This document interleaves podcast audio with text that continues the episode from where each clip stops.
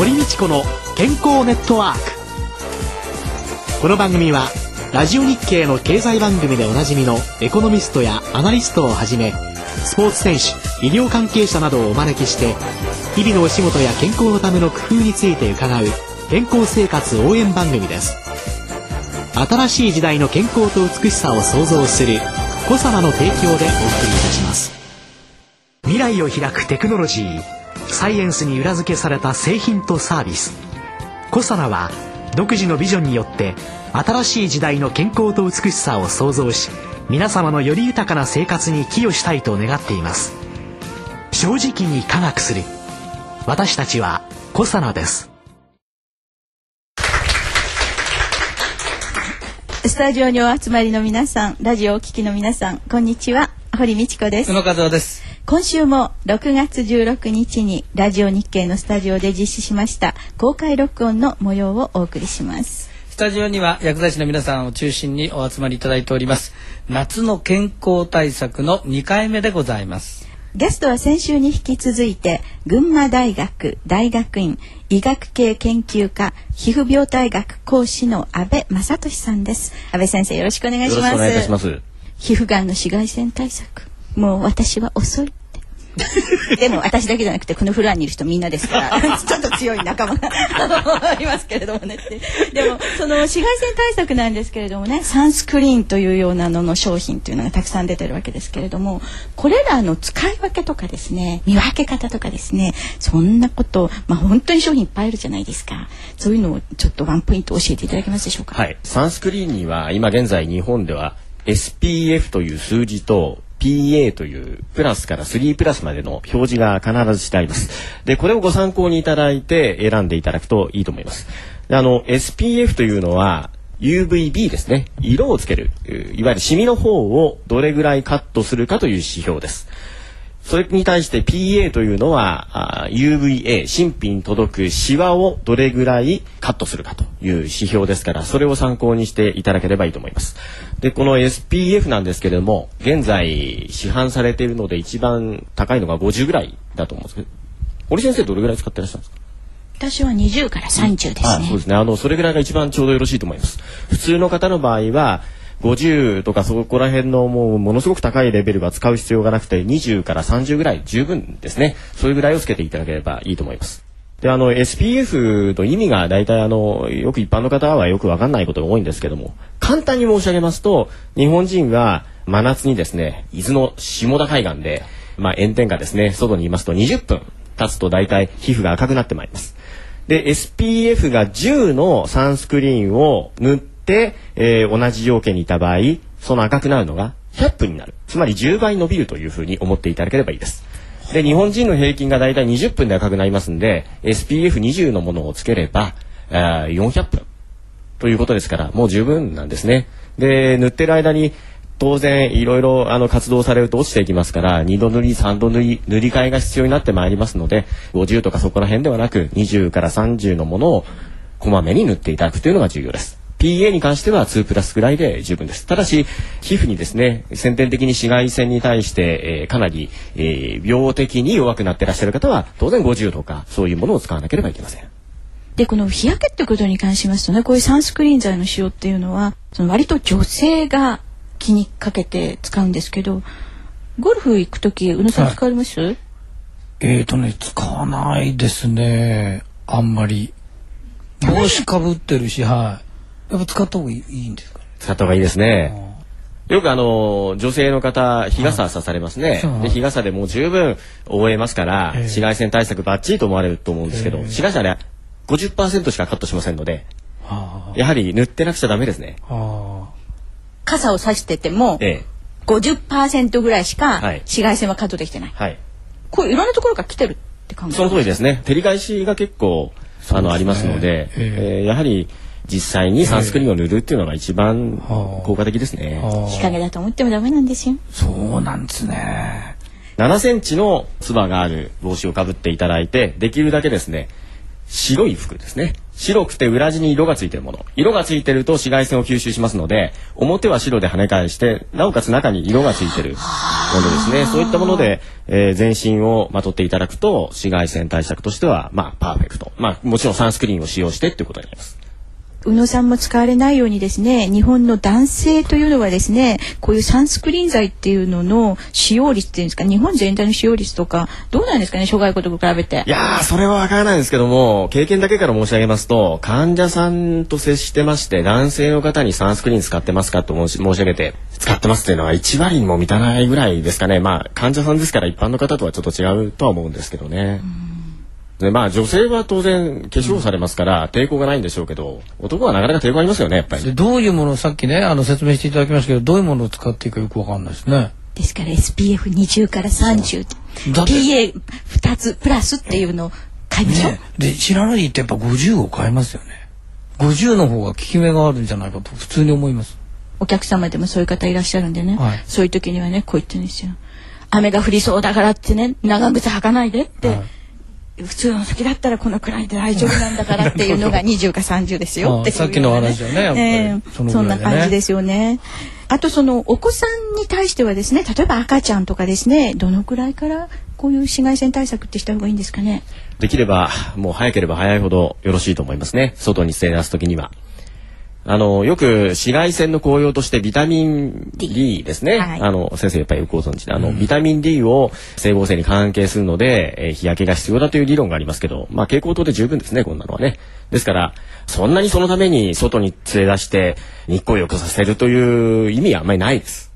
ですから、ちいちゃなお子様でも、最近は、あの、安くて子供用のサンスクリーン、これはあの、詳しくななりますんでちょっと申し上げませんけど副作用がかなり少ないやつが売ってますので、SPF も20ぐらいですかねそれぐらいのが売ってますのでちょっとこのお子様が外にお出かけになる遊びにお出かけになる時にはお母さんがちょっと待ってって言って、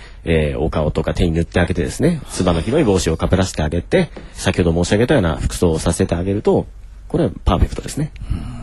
そういう意味であの母子手帳からその日光浴っていうのがなくなって外気浴っていうのに変わったっていうのはそういうこともあるんですか？だと思います。高齢者になってくるとその皮膚でのビタミン D の合成が低下してきてもう少し火に当たった方がいいんじゃないかっていうような骨専門の先生はそういうことをおっしゃる方もいらっしゃるんですけどいかがですかね？まあおっしゃる方もいらっしゃいますけどもむしろ、まあ、日光浴も多少は意味があるのかもしれませんがお年寄りの場合にはですね食べ物とかサプリメントとかそういったもので補給していただくとか、まあ、最近その骨に関してはですね私たち専門ではありませんけども非常にあの日本で、えー、いい骨粗鬆症の予防のお薬なんかが出ておりまして1週間に1回飲めばいいっていうのはあるんですね。ですから、あの、高齢者の方はむしろそういったものをきちんと使っていただく方が理にかなってるんじゃないかと思います。皮膚のために良い食べ物っていうんですか？せっかく食べ物の話が出てきたので食べ物はどうなんですかね？あのー、まあいろいろあるんですね。あの基本的には自然界にある野菜とかですね、肉類、まあまんべんなく召し上がっていただくのが一番だと思いますけども、まずその皆さんうなずいてらっしゃいましたので、シワで言いますとやっぱりビタミン C ですね。ビタミン C がありませんとコラーゲンっていうのはできません。ビタミン C は必須で取っていただく。あとはビタミン E ですね。あの、そういったものを取っていただくことが重要です。あとはあの、やっぱりサプリメントとかそういったものが手軽にお買い求めになれて、えー、召し上がることができるんじゃないかと思いますけれどもあのコエンザイム9点とかですねそういったものはあのちゃんと医学的な文献でそういう皮膚のですね老化を防ぐということがあのありますしあとカテキンとかイソフラボンそういったものですねそういったものも光線のダメージを受けた皮膚にはいいとされています。レスベラトリオールっていう堀先生ご存知ですかね？よく赤ワインがいいって言うじゃないですか。はいはい、あのあれですね。ブドウの皮に含まれてる赤ワインがなんでいいかというと、白ワインよりも赤ワインが、えー、なぜああいうふうに皮膚に対してって言われたかというと、その物質が入ってるがためにいいっていうふうに言われましたね。まあ、の抗酸化作用。そうですね。はい、はい。まあ、ですから、そういったものを、あの、積極的に取っていただくといいと思います。あと、活性酸素っていうのが一時期話題になりましたけども、体の中を錆びさせるっていう考えていただければいい物質ですけど、それですと、ベータカロテンとか、まあ、ですから野菜なんかをきちんと取っていただくのが一番理にかなってるかと思いますね。先ほど申し上げたような物質っていうのは、例えばビタミン C ですと酵素ですよね。我々仕事場では実験なんかもするんですけども、例えば、えー、人のそのコラーゲンを作る細胞を買ってあげて、それにビタミン C を上からピッと入れますとね、ものすごいの量のコラーゲンを作るようになるんですね。ですから、まあそういうビタミン C そのものがコラーゲンになるわけではないんですけども、やっぱりその酵素として必要になってくるということです。コラーゲンの材料となるものを食べビタミン C を取ればプリプリ肌になりますかねそうですね。はい。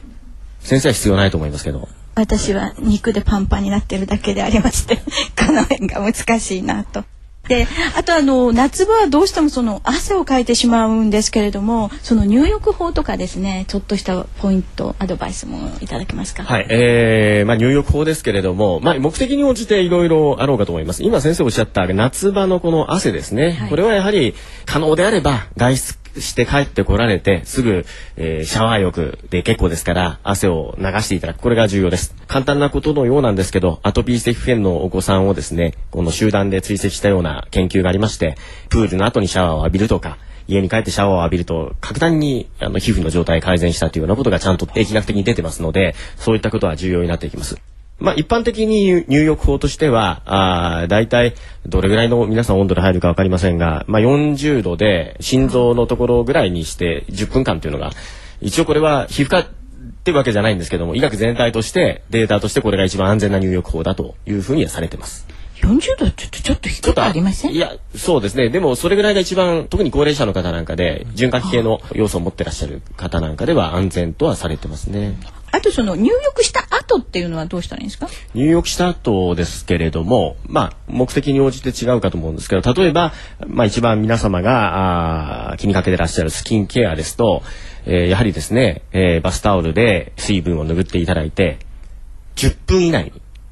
必ず保湿剤を塗っていただく。この10分が大きなキーワードになります。10分を超えると、かなり浸透が落ちてまいります。ですから、軽く水分を切っていただいて、10分以内に塗っていただくということが重要です。10分以内外から補った保湿剤なんかの浸透がはい10分を超えますと体に悪くなるというもうちゃんとデータが出ております。はい、はあはあはあそのほ保湿剤の浸透率というそうですね。問題ですか、はい。お湯の中で含んだ水っていうのは蒸発してっちゃうっていうのはないんですか？それはありますよ。ですからそれもありますので出た後に必ず保湿剤何らかのものを補って特に高齢者とかアトピー性皮膚炎の方は補っていただくということが必要になってまいります。時々ねホテルなんか行きますとねスキンケア用のものがお風呂のバスタブセットのところに置いてあることがあるんですけどね日本の高齢者ってのはお風呂出た後ボディローション塗る習慣ってあります？ないでしょうね一般的には。ねえ特に男性はないですね。ないよね。ないですね。でそれやっぱりこう知識が足んないですねそういう意味じゃねいろんなことのね。でそういうの塗らない人にはどうしたらいいですか？塗れって言っても嫌だって言われちゃったら例えば乾燥肌の方で、えーそういうご注意をしてもなかなか聞いてくださらないってちょっと失礼になりますけど、なかなかできないという方いらっしゃいますね。そういった方の場合は逆転の発想ですよね。今、非常にいい保湿用の入浴剤が市販されてますから、あえてそういったものを入れていただいて、そうすると、お風呂に入ると同時に保湿効果が現れます。最近はもう非常にいいものがいっぱい出てますので、それを使っていただいて、今度は上がってから軽く水分を落とすだけにしていただく。ゴシゴシ振らないで、はい。それが重要ですね。とそれは保湿効果を謳っている入浴剤はいっていうのを見て進めるということですね。い。ろいろやんなきゃいけないこといっぱいありますね。宇野さん全部やってませんでしたでしょ？全然全然ダメですよ。本当無防備極まりないですよ。ですからあの僕も先月あの山崎真由美さんのはき全部聞いてたんですけど とても面白かったんですけど、はい。温泉の話でしたよね。はいでであの皮膚科的に見ますとね、ええ。温泉も例えばもう私群馬ですから、ええ。草津温泉なんていうのは、もう硫黄が多くてですね、あれはもう乾燥肌で全く良くないですね。ああんなのに入っちゃいますと硫黄皮膚炎っつって、ええ。全身がそれこそ、まあ、かぶれですね。そういった症状になる方も、あの大勢いらっしゃいます。ですから温泉に入られる時もよくですねその効能効果って、まあ、できれば何が含まれてるかっていうのを見て入る方がいいんですけれども、温泉を楽しむ場合も皮膚科的なあ見地からするとちょっと違ったアドバイスになる。温泉に入っちゃった皮膚の弱い人のその後のスキンケアはどうしてますか？あのよく洗い流していただいて、はい。えもちろん当たり前ですけど温泉を温泉で洗い流したら大変なことになりますからそれダメですよちゃんとシャワーで洗い流していただいた上で十分洗い流していただいて保湿効果のある保湿剤もしくはアトピー一性皮膚炎なんかの方で湿疹病変がある方は適切な第1回目のお話でも出ました。医者から処方されるステロイド剤とかをきちんと塗っていただくことで十分対処ができると思います。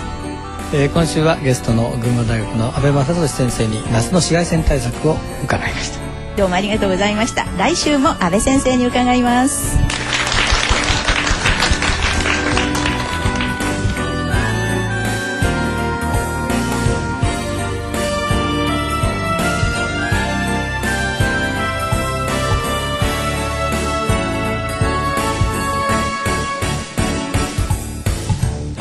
森道子の健康ネットワーク。健康と美容についてもっと詳しく知りたい方はぜひコサナのサイトへ。検索で「コサナ」カタカナで「コサナ」と入力してください。この番組は新しい時代の健康と美しさを創造するコサナの提供でお送りいたしました。